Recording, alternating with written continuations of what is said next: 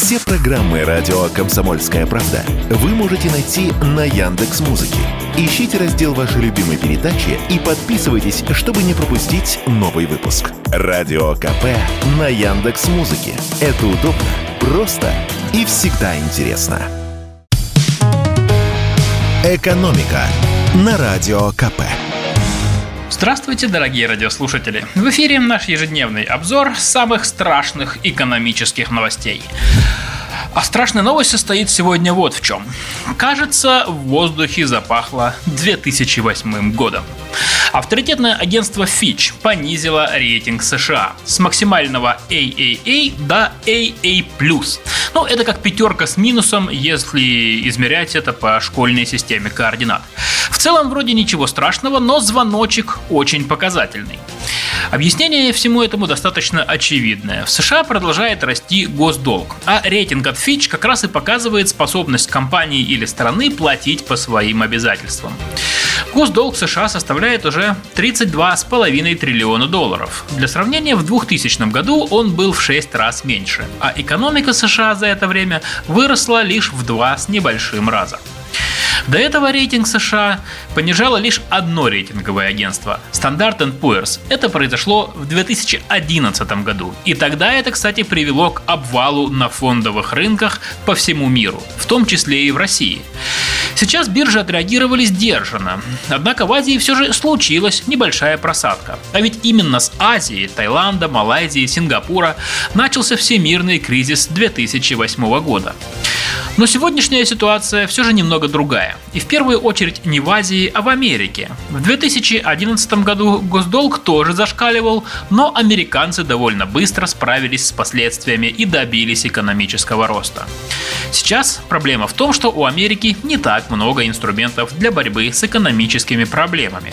Например, дефицит бюджета составляет около 2 триллионов долларов. Эти деньги нужно где-то брать. Но когда занимаешь деньги под высокие проценты, то выплаты по долгу начинают быстро расти, что еще сильнее увеличивает дефицит бюджета. Такой вот замкнутый круг. В общем, ситуация в американской экономике непростая, и долги рано или поздно отдавать придется. Это и подчеркивает рейтинговое агентство.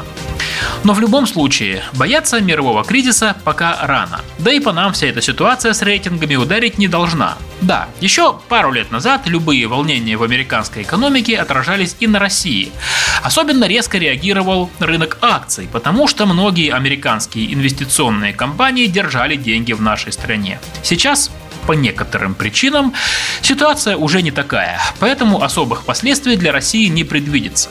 А вот условный дефолт США, если он когда-нибудь произойдет, может отразиться на всей мировой экономике, потому что в этом случае подешевеют основные сырьевые товары, и вот это вполне может повлиять уже на экономику России. Правда, вряд ли это перспектива ближайших лет. Американская экономика – штука довольно сильная, что бы о ней не говорили некоторые российские экономисты. Уважаемые клиенты, обращаем ваше внимание на то, что с 15 августа вводится комиссия за внесение наличных денежных средств в долларах США и евро на счета 5% от суммы операции.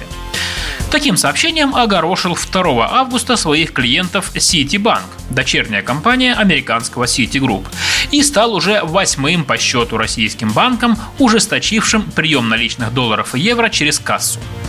Напомню, что еще в прошлом году многие российские банки начали вводить комиссии за внесение наличных долларов и евро на счета, в среднем 5%. Но раньше ограничения касались только банкоматов. На внесение валюты через кассу дополнительные платы не брали. Однако ситуация стала меняться и не в лучшую сторону. Сначала Райфайзенбанк конце июля объявил, что прекращает принимать наличную валюту в кассах. Затем банк Интеза ввел комиссии в 5% за внесение долларов и евро на счета, даже через кассу. Следом еще несколько банков объявили о подобных комиссиях, а теперь и Сити туда же. И это странно, ведь по законам экономики и здравого смысла валюта банкам нужна, даже президент Ассоциации российских банков Горегин Тасунян недоумевает. С коммерческой точки зрения ситуация с комиссиями не очень понятна. По его предположению, это может быть связано с тем, что часть банков собираются покинуть российский рынок. Проще говоря, они сворачивают свою работу в нашей стране, и лишние операции по покупке продаже валюты им сейчас ни к чему. Что же касается остальных банков, то для них работа с валютой становится все менее выгодной.